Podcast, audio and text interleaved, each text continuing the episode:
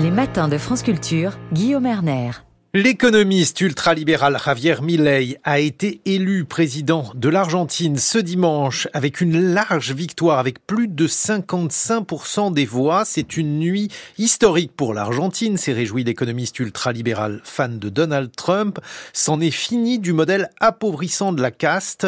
Aujourd'hui, nous adoptons le modèle de la liberté pour redevenir une puissance mondiale. Bonjour David Copello. Bonjour. Vous êtes politiste, chercheur au laboratoire Agora Paris et chercheur associé au Centre de recherche et de documentation des Amériques. Nous avions déjà consacré des enjeux internationaux au premier tour de cette élection présidentielle argentine et au terme donc du premier tour, eh bien, disons qu'on pouvait considérer que Javier Milei était dans une situation inconfortable. C'était plutôt eh, son adversaire Sergio Massa qui semblait favori. Qu'est-ce qui s'est passé? Qu'est-ce qui s'est passé pour que Javier Milei soit élu avec une avance parfaitement confortable? On peut dire qu'on est allé de surprise en surprise dans cette élection. Au primaire du mois d'août, Javier Milei, sorti plus ou moins de nulle part, arrivait en tête. On l'attendait euh, au premier tour en tête, mais non, il était deuxième en, tête. On avait Sergio Massa, le ministre de l'économie, et puis là, bon, bah, ça, se renverse et on a un Milei qui arrive en, tête de cette élection, qui la remporte avec quasiment 12% d'écart de participation dans le vote. Donc ça, c'est très inattendu parce que les sondages annonçaient un résultat beaucoup plus serré un résultat beaucoup plus serré. Est-ce qu'il y a eu, durant l'entre-deux tours, des événements qui pourraient expliquer, par exemple, le fait que l'écart se soit creusé entre les deux candidats? Je dirais presque non, et je dirais même plutôt l'inverse. On se dit non. Deux choses. Une chose, c'est que Milei a été rejoint, a été soutenu par la candidate de la droite classique, Patricia Bullrich, et par l'ancien président Mauricio Macri, aussi d'une droite plus classique. Donc finalement, leur appel à voter pour Milei a semblé avoir une grande efficacité, puisque la plupart des gens qui avaient voté pour la droite classique se sont reportés sur Milei dans une logique plus anti-kirchneriste ou anti-péroniste que vraiment d'adhésion à un modèle euh, libertarien qui est proposé par Milei. Donc, euh, on, voit qu'on a une fois de plus une surprise liée à l'élection d'un populiste, puisque tout cela rappelle l'élection de Donald Trump ou bien le Brexit. On voit à chaque fois que ces candidats sont euh, sous-estimés avant le vote. C'est tout à fait vrai dans la mesure où à chaque fois les, sondages se sont trompés ici. On avait vraiment une dynamique où Milley était censé avoir 4 ou 5 points d'avance et finalement il a 12 points d'avance et surtout il gagne dans 21 provinces, c'est-à-dire les États fédérés argentins sur 24. Et dans certaines provinces, il gagne avec des scores phénoménaux. Dans la province de Córdoba, la deuxième plus importante du pays, il fait 75% des voix. Dans la ville de Buenos Aires, il l'emporte à 57% des voix. Et je crois qu'il y a un seul quartier de la ville où c'est Massa qui l'a emporté. Donc on a vraiment une alliance ici aussi, on le voit sur la ville de Buenos Aires, entre un vote populaire et un vote des classes UP.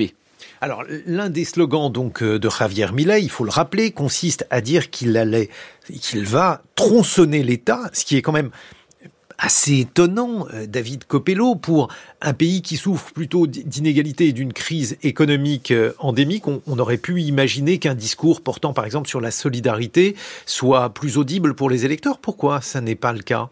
Peut-être ce qui explique ça, c'est la focalisation du débat public sur la question de l'inflation, plus que sur la question de la pauvreté, qui est extrêmement forte en Argentine aussi. On a une inflation supérieure à 140%, et la proposition de Milley de dollariser l'économie, c'est une manière, on verra si elle réussit, mais très probablement sur la question de l'inflation, ça peut réussir, de supprimer cette question de l'augmentation incessante des prix.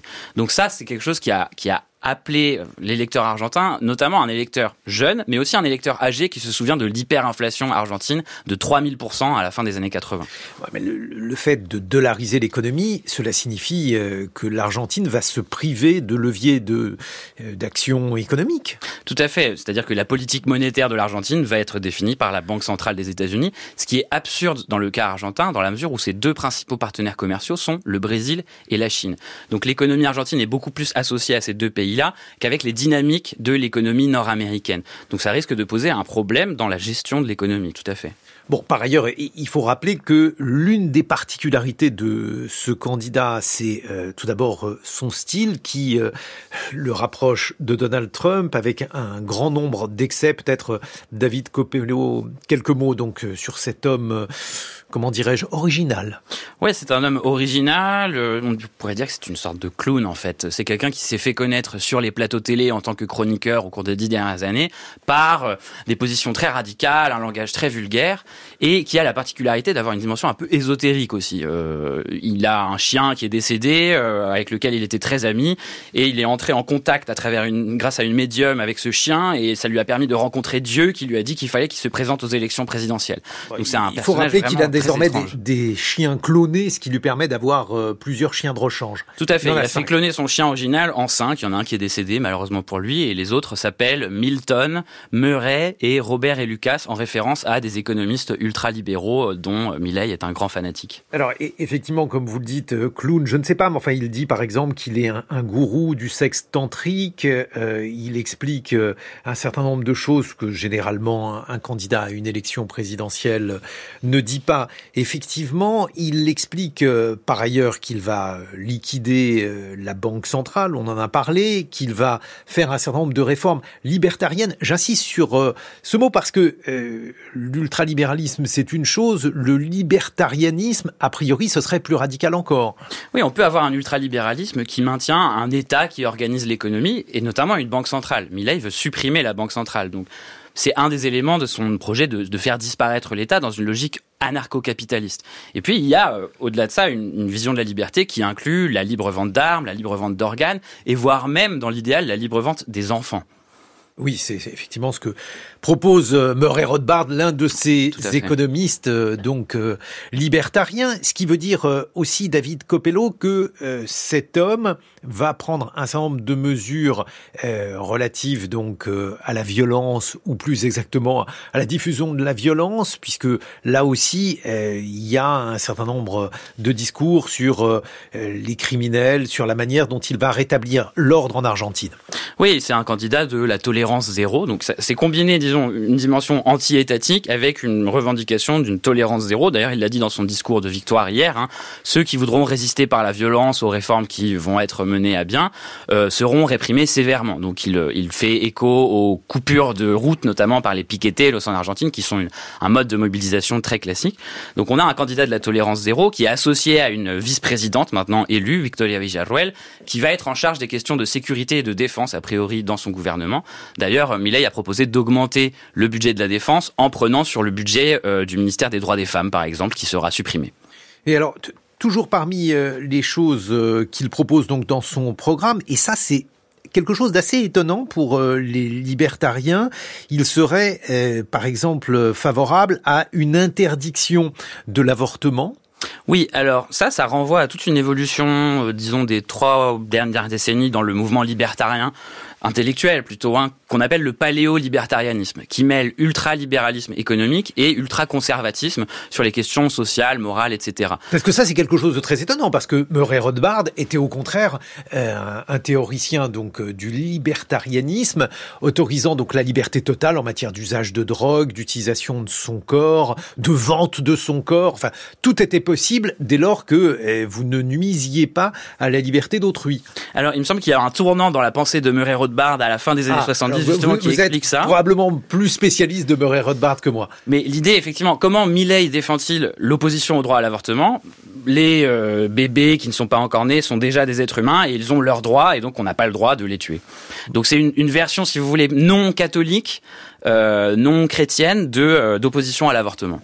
Avec qui va-t-il euh, gouverner? Est-ce qu'il a la possibilité d'être tempéré d'une manière ou d'une autre, Javier Milei? C'est une grande question. Milei, c'est la première fois qu'un président argentin est élu alors qu'il n'a aucun maire de sa force politique à être élu, aucun gouverneur. L'Argentine, c'est un État fédéré, aucun gouverneur. Et il a seulement 15% des députés et 10% des sénateurs.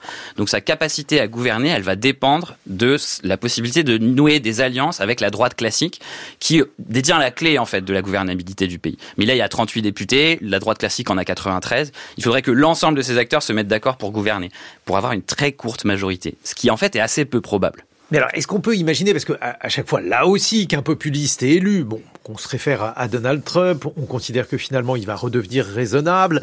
Et puis bon, pour Donald Trump, on sait ce qu'il en est advenu. Qu'est-ce que l'on sait sur les premières mesures que Javier Milei pourrait euh, décréter? Qu'est-ce que l'on a en quelque sorte en matière d'indices sur la façon dont il va gouverner l'Argentine, David Copello je dirais que, euh, bon, déjà, entre la, la, campagne de l'entre-deux tours où Milley s'était relativement assagi pour essayer de parler à l'électeur de centre droit, son discours de victoire hier est redevenu extrêmement offensif, agressif, brutal.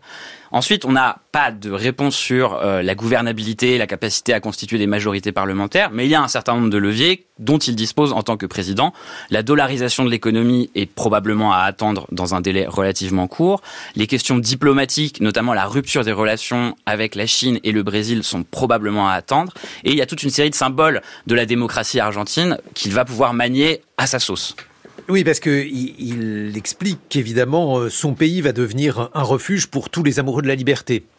Oui, c'est la nouvelle Liberland. C'est la première fois qu'un anarcho-capitaliste libertarien arrive à la tête d'un État national. Donc c'est quelque chose de tout à fait inédit. Et il faut voir un peu dans quelle mesure ça va créer une, onde de choc internationale et, faire appel à des personnalités. Bon, évidemment, on pense à Elon Musk hein, qui se situe dans une idéologie similaire. Il est élu pour combien de temps Quatre ans. Quatre ans. Bon, bah écoutez, euh, il va falloir suivre euh, effectivement la manière dont euh, cet homme se comporte. Merci David Copello. Je rappelle que vous êtes politiste, chercheur au laboratoire Agora Sergi Paris et chercheur associé au Centre de recherche et de documentation des Amériques. Dans quelques instants, avec Science, Alexandra Delbo, comment mieux accepter les robots? Parce que ces robots, bah oui, ils font de plus en plus partie de notre quotidien.